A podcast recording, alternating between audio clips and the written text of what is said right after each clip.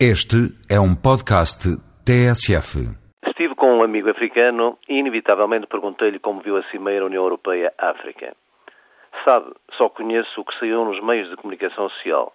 E, francamente, fiquei muitas vezes chocado com a superioridade com que se continua a olhar para a África e para os africanos.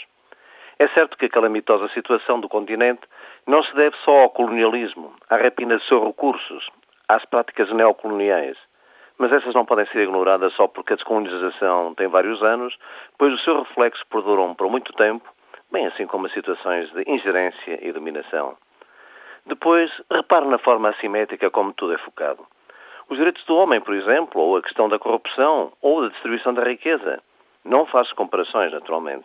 Mas quando se aborda estes temas, não se pode só olhar para o grau e para a quantidade. O que diriam certos comentadores e dirigentes africanos na Cimeira ousassem dizer que o diálogo União Europeia-África não podia passar ao lado dos direitos do homem na União Europeia? Que quando os africanos são acusados, deveria pelo menos haver algum recuo dos acusadores, não esquecendo os seus telhados de vidro, os direitos humanos dos imigrantes, a legião de pobres e desempregados, do sem-abrigo, e isto em países que foram potências coloniais e não colónias. E esses dirigentes africanos poderiam também lembrar que não há só corruptos, há também os corruptores, e lembrar que os casos de corrupção envolvendo figuras públicas e dinheiros públicos não são assim tão raros na União Europeia.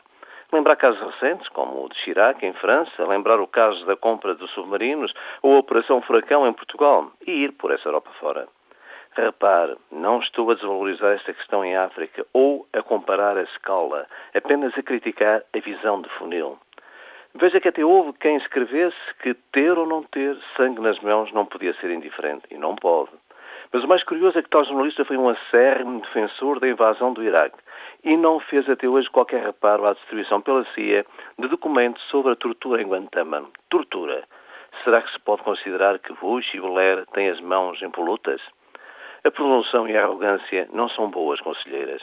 Por mim, bem gostaria que o futuro fosse diferente que as motivações da UE não fossem fomentadas pelo receio de perder o comboio, China em África, que a próxima cimeira não terminasse como uma espécie de entrega de cheques de brinde com bónus a países bem comportados como aconteceu nesta, e que no futuro o olhar entre africanos e europeus fosse um olhar entre iguais.